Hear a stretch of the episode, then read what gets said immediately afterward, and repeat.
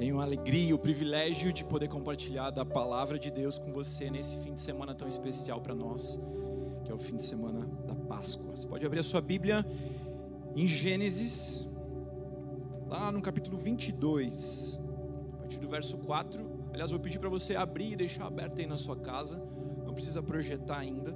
Esse é o primeiro texto que a gente vai passar com mais detalhes, Gênesis 22, a partir do verso 4. Antes disso, é claro, vamos, vamos consagrar esse tempo aqui de palavra, vamos consagrar esse tempo de, de exposição aqui para que o Espírito Santo traga revelação aos nossos corações, em nome de Jesus. Feche os seus olhos, coloque a mão no seu coração aí na sua casa agora, em nome de Jesus. Vamos Clame agora para que a palavra de Deus ela gere revelação, ela gere transformação na sua mente, ela gere transformação no seu coração. Clame agora para que a palavra de Deus te visite, para que o Jesus que é a palavra te visite, te visite aí agora na sua casa, pelo poder do Espírito Santo. Pai, em nome de Jesus, eis aqui a tua palavra, Pai, ela é a tua verdade. Nós queremos que o teu Espírito traga luz, Pai tudo aquilo que o Senhor já preparou e as coisas que o Senhor vai ainda trazer para que sejam ministradas nesta noite em nome de Jesus. Pai, em nome de Jesus, tome cada família agora, Pai. Cada família agora reunida em casa, cada família agora é, com uma palavra aberta, buscando uma orientação, buscando uma resposta em nome de Jesus. Que o Senhor visite a cada um agora com presença manifesta, que seja assim, para a glória do Senhor, em nome de Jesus. Amém. Amém. Vamos lá. Queridos, antes de meditarmos nesse texto que nós separamos, que você já deixou aberto aí na sua Bíblia, eu quero que você lembre que a morte na Bíblia ela vem, ela acontece ou ela surge como uma pena. A morte na palavra de Deus, ela surge resultado de uma sentença de Deus contra o pecado cometido por Adão. Mas antes da queda, como nós conhecemos, aquele relato de Gênesis no capítulo 3, no capítulo 2, no verso 17, o Senhor ele alerta Adão, ele fala: Adão, se um dia você comer dessa árvore, do conhecimento do bem e do mal, certamente você morrerá.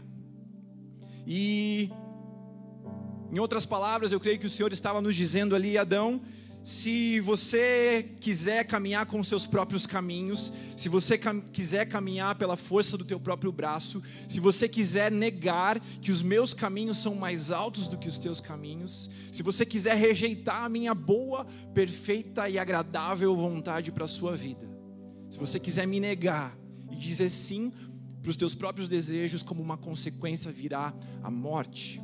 E nós sabemos que existem outras consequências que também vieram por conta do pecado. Você pode ler isso detalhadamente lá em Gênesis, no capítulo 3. Mas talvez, além da morte, a consequência mais dura, mais rígida, para aquela decisão de Adão, foi o fato de Adão estar, a partir de então, a partir da queda, separado de Deus. E isso gera, gerou em Adão, em sua descendência, ou seja, isso ainda gera em cada um de nós, em cada um de nós, um vazio existencial, um buraco dentro do nosso ser, que nos faz clamar mais uma vez por essa comunhão com o nosso Criador. Um buraco no nosso ser que existe porque nós fomos projetados, nós somos obra-prima, somos feitura de Deus, é o que a palavra nos fala.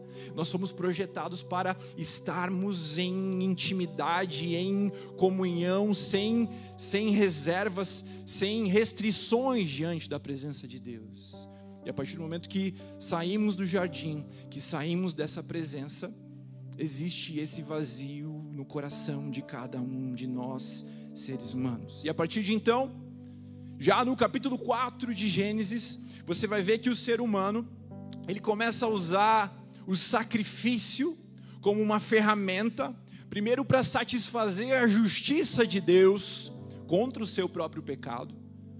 Mas ele começa a usar também o sacrifício como uma ferramenta para tentar mais uma vez alcançar favor diante de Deus.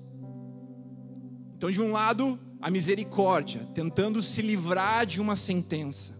e do outro lado buscando graça, buscando favor, buscando a bondade de Deus por aquilo que os seus próprios braços poderiam oferecer ao Pai.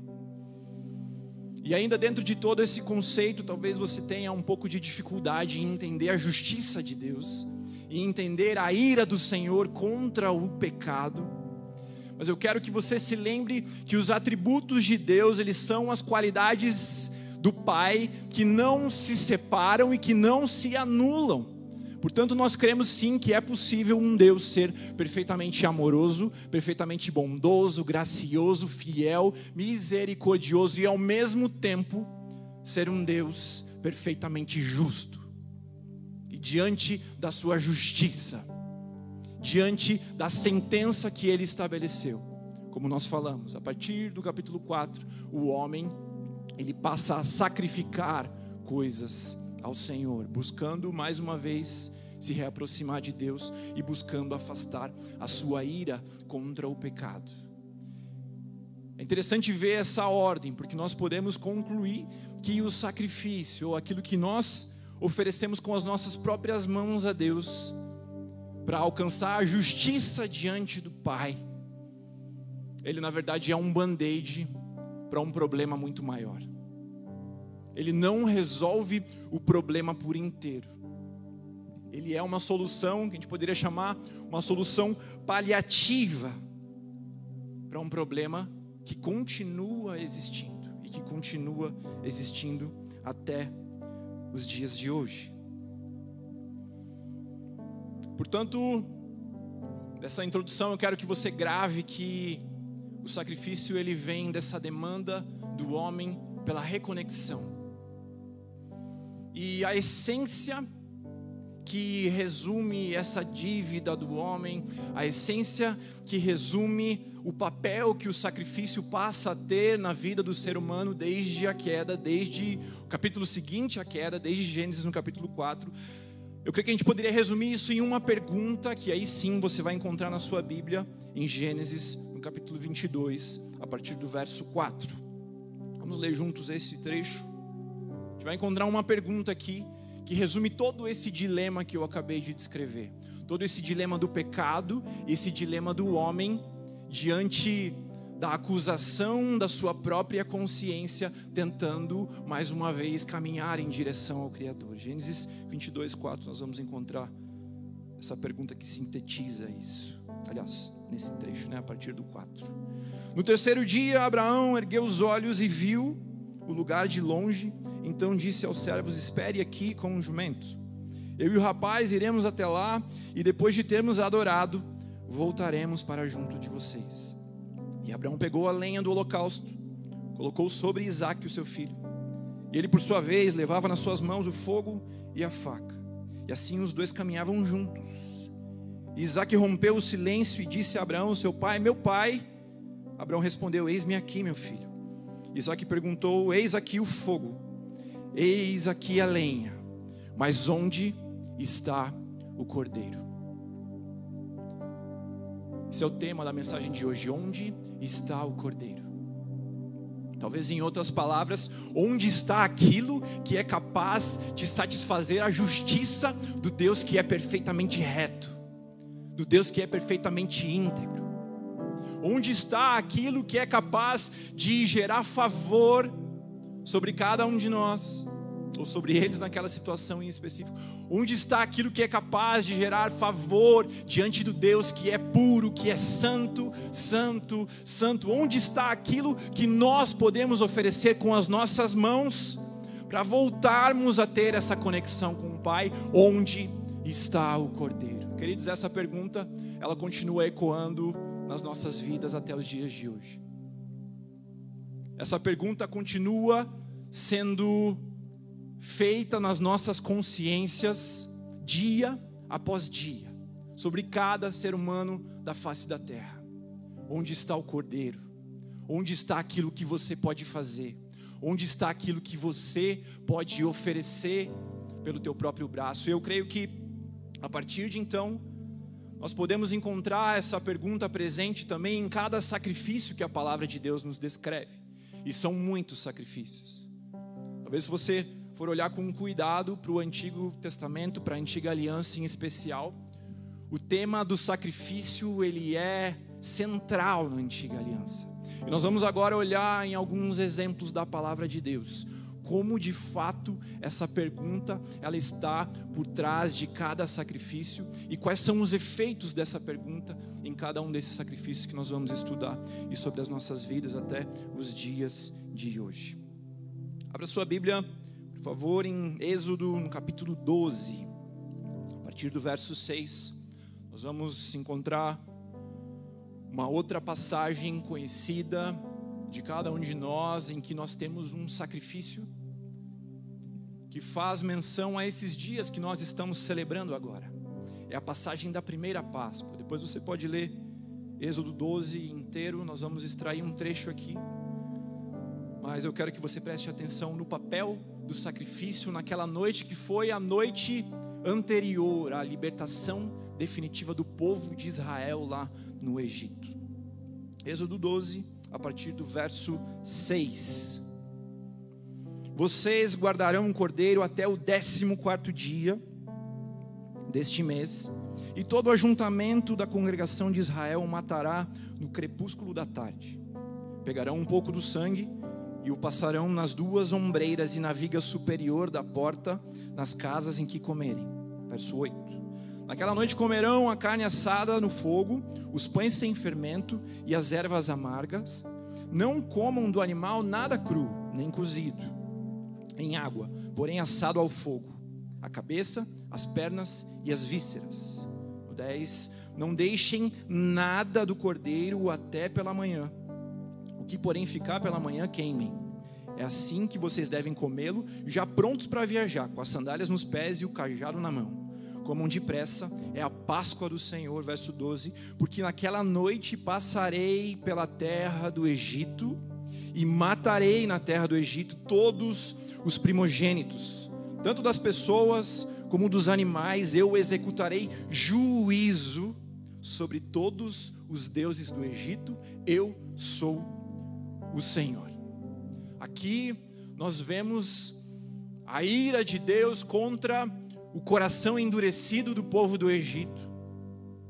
Nós vemos a justiça de Deus prestes a se manifestar de forma dura contra o povo do Egito que havia escravizado o povo de Israel por tantos anos. Nós sabemos que antes disso vieram nove pragas. O que o Senhor está descrevendo aqui é a décima praga, que seria a morte de cada primogênito das famílias e dos animais.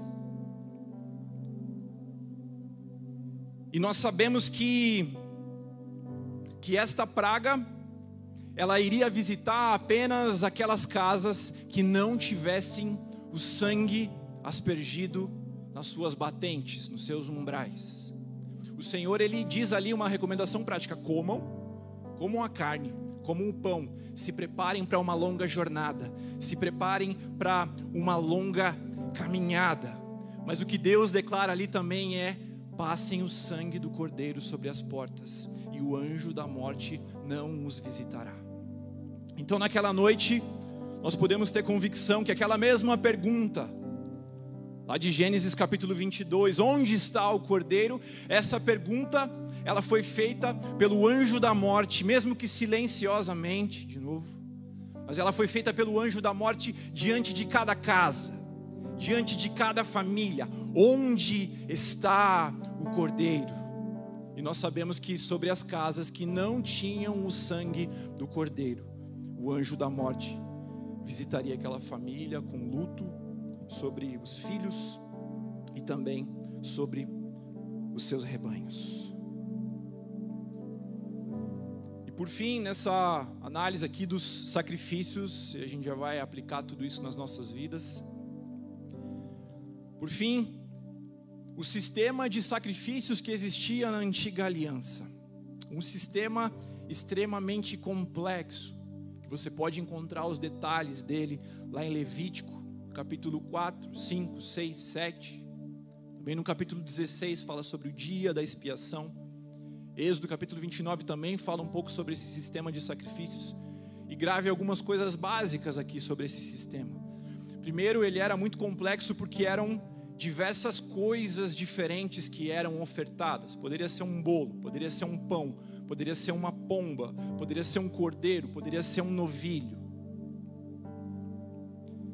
Então ele é complexo pelo que era sacrificado, ele é complexo, complexo pela frequência com que as coisas deveriam ser sacrificadas. Algumas coisas seriam sacrificadas diariamente, outras coisas seriam sacrificadas uma vez por ano. Então ele era complexo até na frequência dos sacrifícios, vários motivos diferentes que deveriam levar o povo a sacrificar coisas ao Senhor, desde sacrifícios de adoração, como nós vimos lá no começo, buscando o favor, buscando a graça de Deus, mas também os sacrifícios pela expiação, ou seja, buscando mais uma vez, pelas próprias mãos, encontrar perdão pelos pecados, se fazer justos diante de um Deus que é perfeitamente justo. Agora, de todos esses sacrifícios, eu quero que você dê um foco naquele que é descrito lá em Levítico no capítulo 5, que é o sacrifício pelos pecados.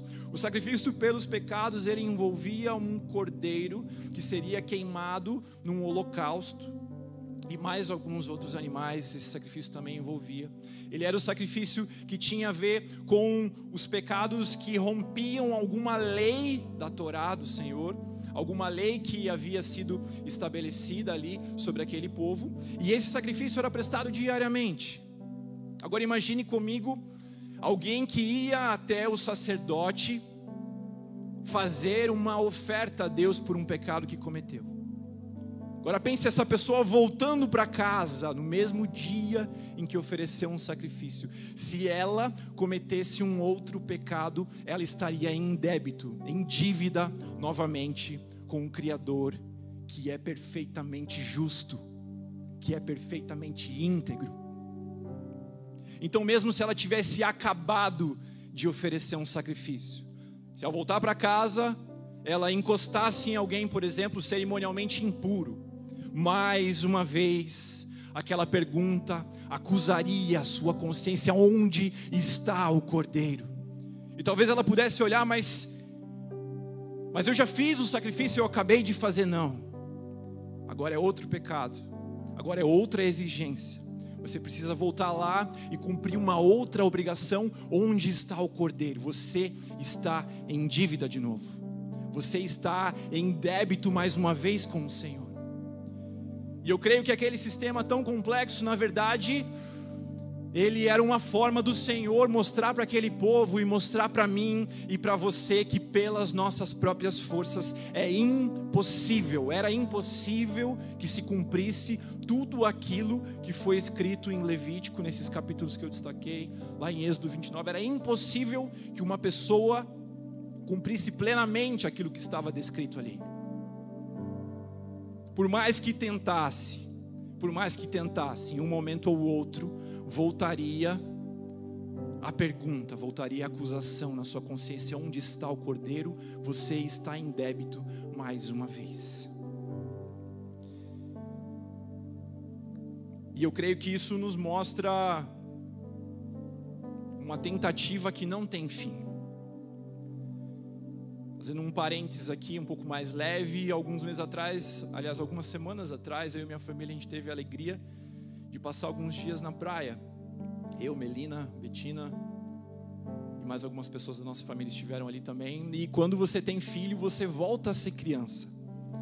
Quando você tem filho, você volta a brincar de coisas que você brincava anos atrás. Então, a gente ali com o baldinho, né, com a pazinha, preparados para brincar, para entreter a Betina, o meu sobrinho, pelas horas que a gente quisesse ficar ali na praia. Fizemos parte ali das brincadeiras, tivemos um tempo gostoso e um dos dias a gente levou uma piscininha para ficar embaixo do guarda-sol, para que eles pudessem brincar ali. Agora a pergunta não é onde está o cordeiro, mas é quem vai encher a piscininha. E aí a gente pegou, óbvio, tinha lá dois baldinhos, a gente pegou aquele baldinho e começou. E vai uma vez, vai duas, vai três, de repente você olha, parece que não encheu nada, parece que esvaziou. Vai três, vai quatro, vai cinco, você vai ficando cansado, vai ficando cansado, mas de repente você olha, acho que tá bom, acho que essa piscininha aqui tá cheia, mesmo cansado. Mas o que o Senhor me levou a pensar é que as tentativas do povo de alcançar a justiça pelas suas próprias forças, as tentativas que eles faziam e que muitas vezes nós ainda fazemos, tem a ver com a gente tentar esvaziar o mar com um baldinho de areia. Você pode ficar cansado, você pode olhar para o fruto ali do teu trabalho, talvez para aquilo que você está enchendo e ver, olha, parece que está enchendo, mas quando você olha para o que está do outro lado, você sabe que vai ser impossível. Vai ser impossível você conseguir esvaziar o mar com um baldinho de areia. Era mais ou menos esse o sentimento que tomava conta daquele povo quando tentava dia após dia, ano após ano, satisfazer a justiça do Deus totalmente santo com as suas próprias mãos. Era impossível. Era impossível. A dívida continuava. O débito ele continuava. E aplicando isso para as nossas vidas, voltando a Gênesis 2, fica claro Creio que você já percebeu isso, cada um de nós. Cada um de nós devemos algo para Deus, não adianta. A natureza do pecado que veio para o ser humano por meio de Adão, ela continua a ser passada à sua descendência, não é uma opção. Não é uma opção para nós, essa natureza ela está dentro de nós, por isso nós temos um débito com o Senhor.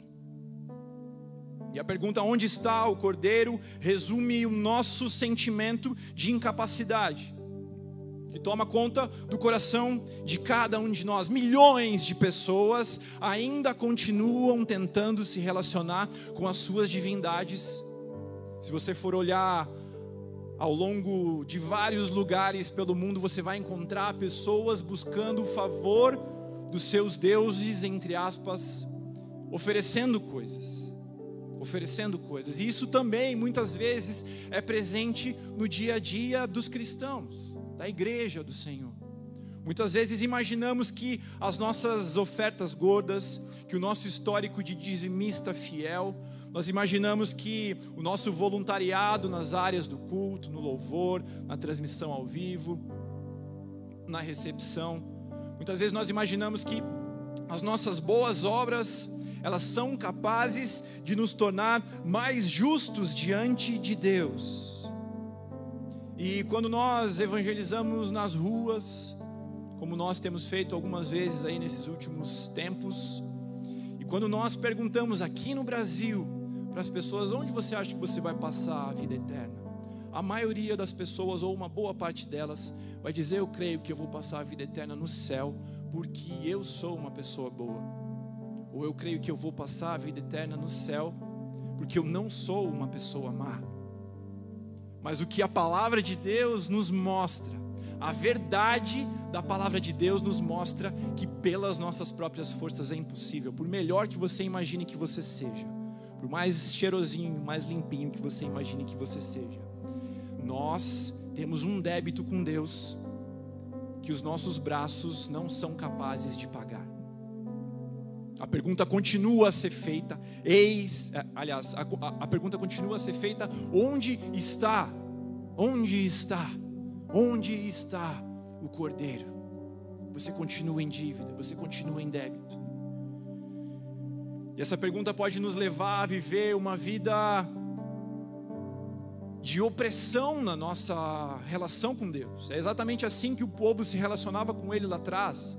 Era uma relação de peso era uma relação de obrigações, era uma obrigação, era, era uma relação que, no fundo, o adorador tinha consciência que ele jamais seria capaz de satisfazer as demandas do Deus sendo adorado.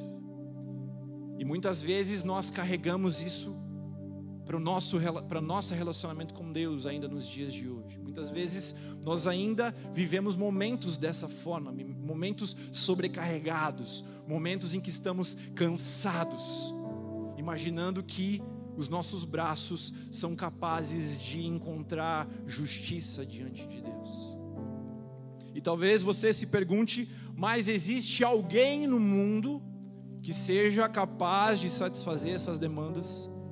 Existe alguém no mundo que tem uma resposta satisfatória, que tem uma resposta íntegra diante dessa pergunta: onde está o cordeiro? Tem algum ser humano na face da terra que consegue alcançar a justiça diante de Deus pelas suas próprias forças? Eu creio que a resposta está na própria palavra de Deus.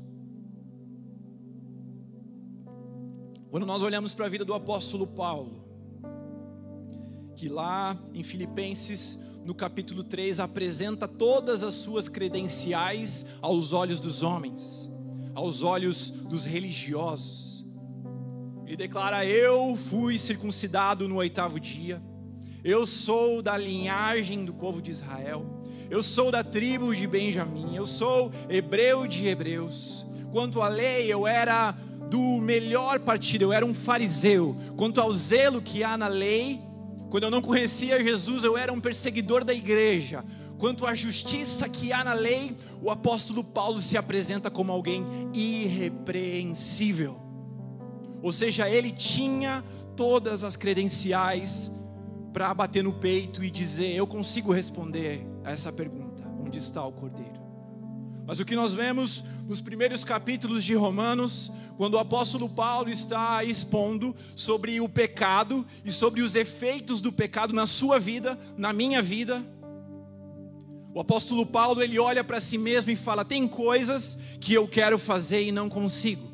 Tem coisas que eu não quero fazer e acabo fazendo quando ele é confrontado com a realidade do pecado que habita dentro dele, e quando ele, talvez no seu inconsciente, ouve essa pergunta: onde está o cordeiro? Eu creio que ali, no final do capítulo 7, ele cai de joelhos e declara: Quem é capaz de me separar do corpo dessa morte? Quem é capaz de me separar desta sentença? Eu sozinho não consigo. Talvez um dos homens mais admirados por mim e por você hoje, olhando para a história da igreja, olhando para a história da humanidade, um dos maiores líderes, um dos maiores influenciadores, aquele que escreveu mais da metade dos livros do Novo Testamento, ele cai de joelhos diante da sua dívida com Deus e declara: Quem é capaz de me separar do corpo dessa morte? Ou seja, olhando para a minha vida e olhando para a sua vida, só nos resta uma conclusão: nós precisamos de um Salvador. Nós precisamos de alguém que faça essa oferta no nosso lugar. Talvez agora você esteja sendo tomado por essa mesma angústia, uma sensação de não conseguir mais resolver as coisas sozinho uma certeza de que pelas próprias forças não consegue se aproximar de Deus ou pagar o preço dos erros que você cometeu. Talvez pagar o preço das histórias que você marcou com os seus erros. Talvez você esteja olhando para si mesmo agora e angustiado fazendo essa mesma pergunta: Quem é capaz de me separar da condenação dessa morte? te convido a chegar nessa mesma conclusão. Nós precisamos de um redentor. Nós precisamos de um Salvador. E é por isso que tem um grande mas a partir daqui. Tem um grande mas a partir daqui. Mas, diante do desespero de Isaac no Moriá, o Senhor supriu a oferta e substituiu a vida do menino Isaac, provendo um cordeiro sem mancha e sem defeito.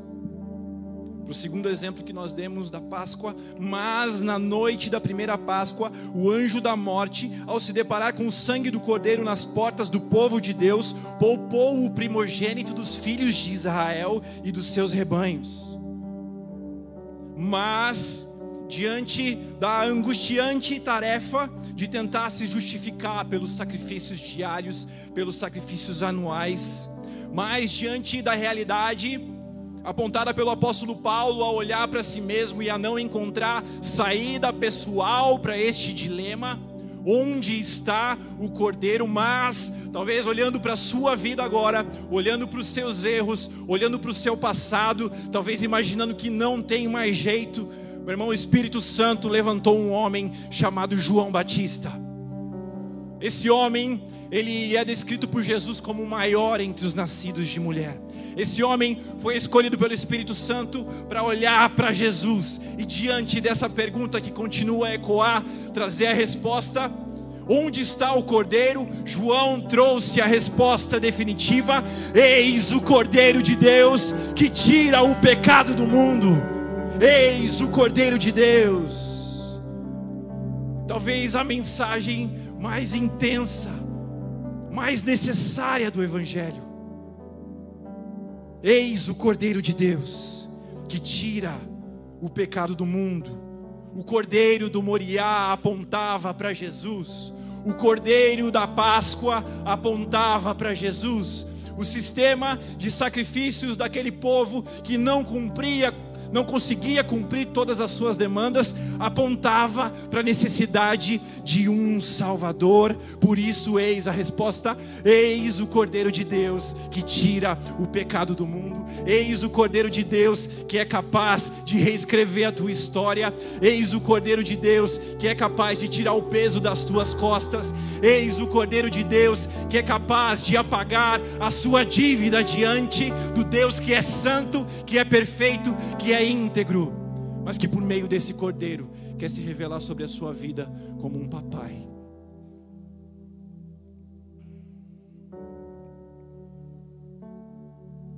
Isaías profetizou no capítulo 53, verso, verso 7: Ele foi oprimido e humilhado, mas não abriu a boca. Como um cordeiro, ele foi levado ao matadouro, e como uma ovelha muda, diante dos seus tosqueadores, ele não abriu a sua boca, eis o Cordeiro. Paulo declarou em Efésios, capítulo 1, verso 7: Nele nós temos a redenção, pelo seu sangue, a remissão dos pecados, segundo a riqueza da sua graça. Eis o Cordeiro de Deus que tira o pecado do mundo. O autor de Hebreus declarou no capítulo 9, verso 28: Assim também Cristo, tendo se oferecido uma vez por todas para tirar o pecado de muitos, aparecerá uma segunda vez, não para tirar os pecados, mas para salvar aqueles que esperam por Ele. Eis o Cordeiro de Deus que tira o pecado do mundo. O apóstolo Pedro escreveu na sua primeira carta, capítulo 3, verso 18: Pois também Cristo pareceu, padeceu uma única vez pelos pecados, o justo pelos injustos para conduzir vocês a Deus, mortos sim na carne, mas vivificado pelo Espírito. Eis o Cordeiro de Deus que tira o pecado do mundo. O apóstolo João, por fim, bradou na sua primeira carta, capítulo 1, verso 7: Se andamos na luz como Ele está na luz, mantemos comunhão uns com os outros, e o sangue do Seu Filho Jesus nos purifica de todo o pecado Eis o Cordeiro de Deus que tira o pecado do mundo. A lei se curva diante dele, os profetas se curvam diante dele, os apóstolos se curvam diante dele, os anjos se curvam diante dele, os demônios se curvam diante dele, a sua igreja se curva diante dele. Todos os povos um dia se prostrarão diante desta verdade. Eis o Cordeiro de Deus que tira o pecado do mundo.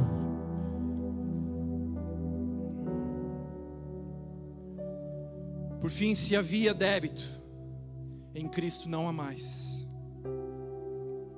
Lá em Colossenses 2,14, nós vemos que Jesus, Ele cancelou o escrito da dívida que era contra nós e que constava de ordenanças, qual era prejudicial, removeu-o inteiramente, cravando-o na cruz. Então, se havia débito, não há mais. Se havia ou se há acusação do inimigo sobre a sua vida, a palavra de Deus nos ensina que elas não têm mais autoridade. No versículo seguinte, Colossenses 2,15: E derrotando os principados e potestades publicamente, os expôs ao desprezo, triunfando sobre eles na cruz. Se havia acusação, já não existe mais.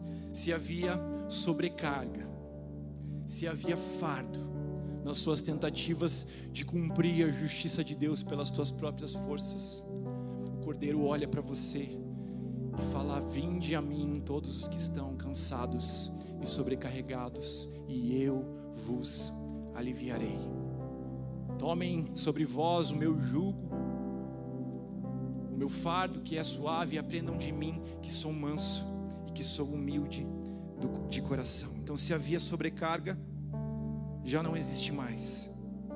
Onde havia o desespero, aquele mesmo desespero que nós descrevemos agora do apóstolo Paulo, no capítulo 7 aos Romanos, gritando para si mesmo: Quem me separará do corpo dessa morte? Onde havia desespero, alguns versículos depois, o mesmo apóstolo Paulo proclama a esperança, quando ele fala que nenhuma condenação há para aqueles que estão em Cristo Jesus.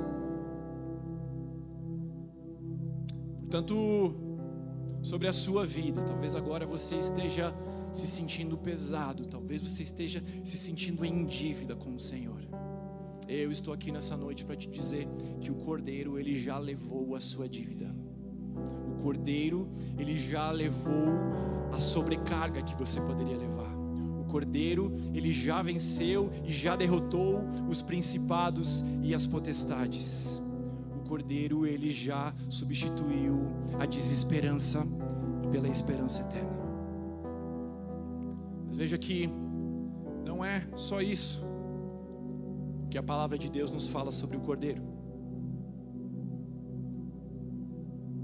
Nós estudamos um pouco a pergunta: onde está o Cordeiro? Nós entendemos um pouco dessa resposta: eis o Cordeiro.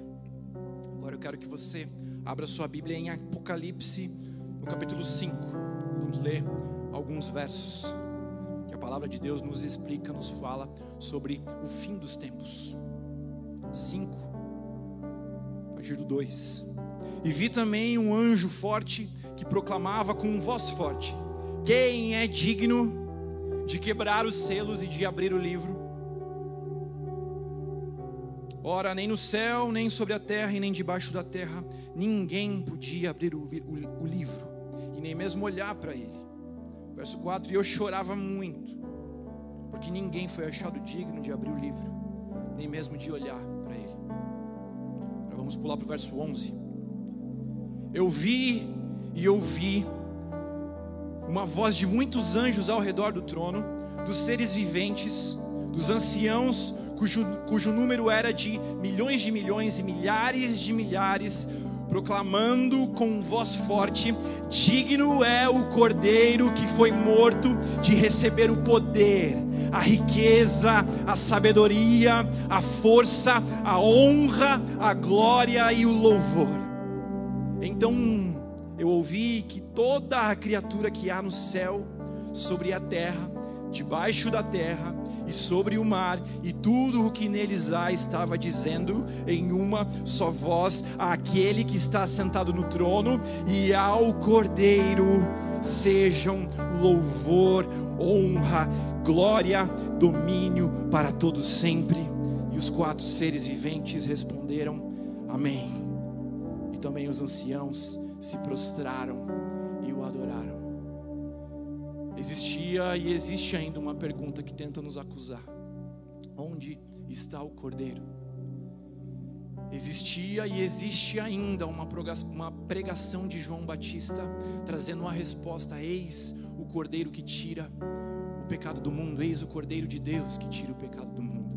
Mas não é só isso. O que a palavra de Deus nos assegura é que no fim dos tempos, esse mesmo cordeiro se sai vitorioso. No fim dos tempos, esse mesmo cordeiro se levanta como Rei dos Reis, Senhor dos Senhores. O cordeiro que um dia foi levado mudo ao matadouro para cumprir um sacrifício que deveria ser pago por mim e por você, um dia vai se levantará como o cordeiro glorioso, como o cordeiro vitorioso, como o cordeiro que é digno de receber toda, todo o louvor, toda a honra, a glória e o domínio para para todos sempre. O Cordeiro venceu.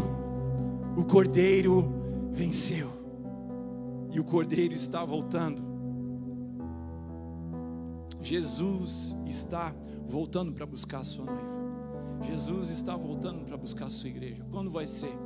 Não sabemos, Mas o que nós temos consciência é que nunca esteve tão perto quanto está agora. E a pergunta que eu tenho para fazer para você é: qual vai ser a sua resposta quando você um dia estiver diante do Senhor e Ele perguntar onde está o cordeiro? Qual vai ser a sua resposta quando um dia você estiver diante do Senhor e precisar invocar justiça sobre a sua própria vida? Nós sabemos, pela palavra de Deus que é a verdade, que Jesus Cristo é a resposta, mas Ele não é uma resposta universalista, Ele não é uma resposta para todas as pessoas, Ele é uma resposta para todo aquele que nele crê. Ele é uma resposta para todo aquele que crê com o seu coração e que confessa com a sua boca. Por isso, um dia, ou você vai precisar invocar o seu próprio esforço, um dia, ou você vai precisar trazer a lista de todas as coisas que você fez, e como nós vemos aqui, a conta vai estar negativa para você. Um dia, ou você vai invocar o seu próprio braço, ou você vai dizer para o Senhor, Pai, eis o Cordeiro, ele morreu em meu lugar. Pai, eu, ele morreu por mim e eu vivi por ele. Pai, ele não é somente o meu Salvador, mas ele foi o Senhor que governou cada dia da minha existência e da minha vida. Se você gostaria de fazer essa oração mais uma vez sobre a sua vida, coloque a mão no seu coração agora e repita comigo essa oração de entrega ao Cordeiro. Primeiro, uma oração clamando: Jesus, seja o meu Salvador. Em segundo lugar, reconhecendo Jesus, seja o Senhor, o dono da minha história. Você que é o Cordeiro vitorioso, seja o Senhor da minha vida. Coloque a mão no seu coração, vamos orar repetindo isso junto. Senhor Jesus, eis a minha vida. Eu sozinho não consigo. Pelo meu próprio braço eu não consigo suprir a tua justiça perfeita, suprir a tua ira santa contra o pecado que há em mim. Por isso eu reconheço nesta noite que eu preciso de um Salvador. Por isso eu invoco nessa noite o sangue do Cordeiro de Deus que tira o pecado do mundo. Por isso nessa noite os meus olhos contemplam a cruz, a ressurreição de Cristo e clamam: Pai, Jesus é o meu Salvador. Agora continue orando, Senhor Jesus governe a minha vida. O Senhor não é somente o meu Salvador, o Senhor é também o Senhor da minha história.